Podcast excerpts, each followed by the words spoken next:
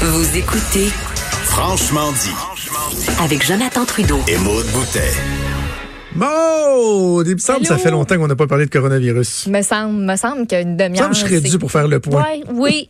Écoute, tout le monde a fait le point ce matin, autant euh, du côté euh, fédéral que du côté provincial. Et le plus récent, là, je vais y aller avec le fédéral parce qu'on a euh, 237 Canadiens qui sont à bord du Grand Princess euh, au large des côtes californiennes.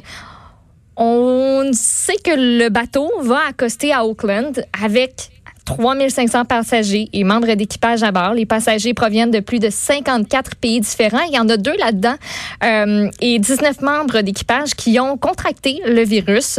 Euh, ça devrait accoster dans pas trop, trop long, euh, selon les estimations qui nous sont données. L'avion du Canada, il est affrété à San Francisco. Il est prêt à accueillir les Canadiens qui, eux, vont être soumis à une quarantaine de 14 jours à la base militaire de Trenton, en Ontario, à leur retour.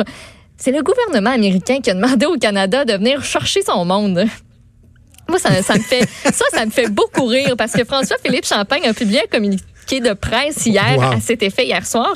Euh, il a fait une mise à jour ensuite là, ce matin pour préciser quel personnel était envoyé là-bas pour aller rechercher notre monde.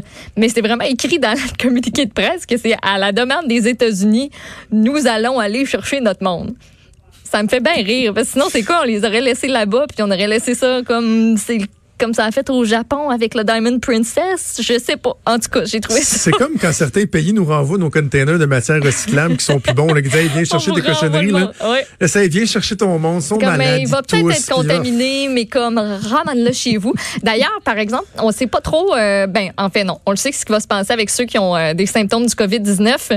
Ils pourront pas être du voyage. Fait qu'on les ramène pas avec nous autres. Ah. Mais je sais pas trop ce qu'on fait avec eux autres. On, on les encadre-tu là-bas? On les envoie-tu avec les gens qui sont peut-être contaminés, qui vont faire une quarantaine euh, de- de- aux États-Unis? Ça reste à voir. Autre annonce majeure durant ce même point de presse euh, des autorités fédérales, l'Agence de la santé publique du Canada, elle recommande d'éviter toute croisière en, raison de l'épidémie de coronavirus.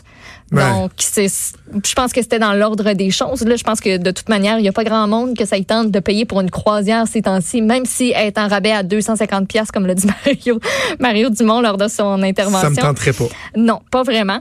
Euh, donc, c'est ça. là, on déconseille euh, toute croisière, peu importe où vous allez. Vous aurez pas de fun.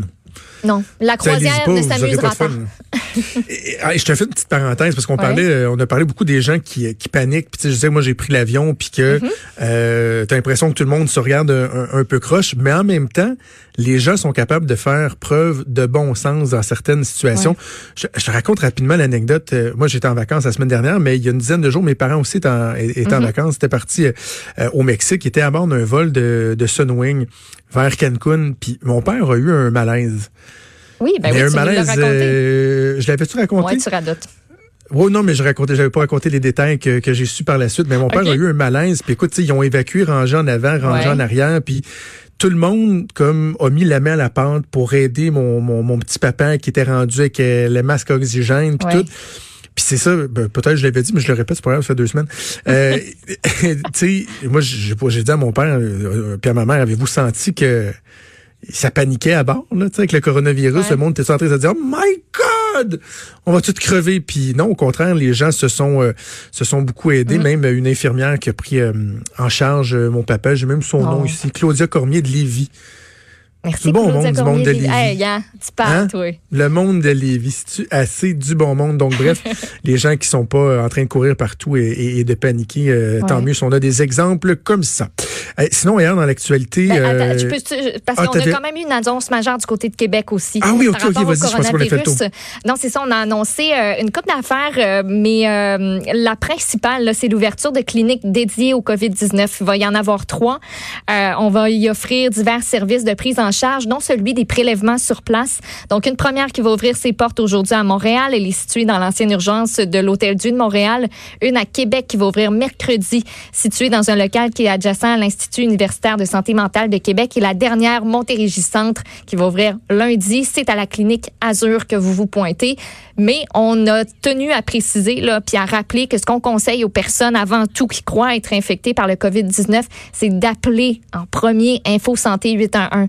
Il y a une infirmière qui va pouvoir évaluer la situation, puis vous attribuer un rendez-vous dans une clinique qui est désignée COVID-19 si c'est nécessaire. Puis il y a une ligne aussi, si vous avez des questions. 1-877-644-4545. C'est tout pour fois, la parenthèse. 1-877. 644-4545. OK, c'est bon. L'enjeu, ça va être de voir si le réseau, advenant le cas où l'épidémie, on la ressent vraiment au Québec, est-ce qu'on est capable d'absorber le flux de clients?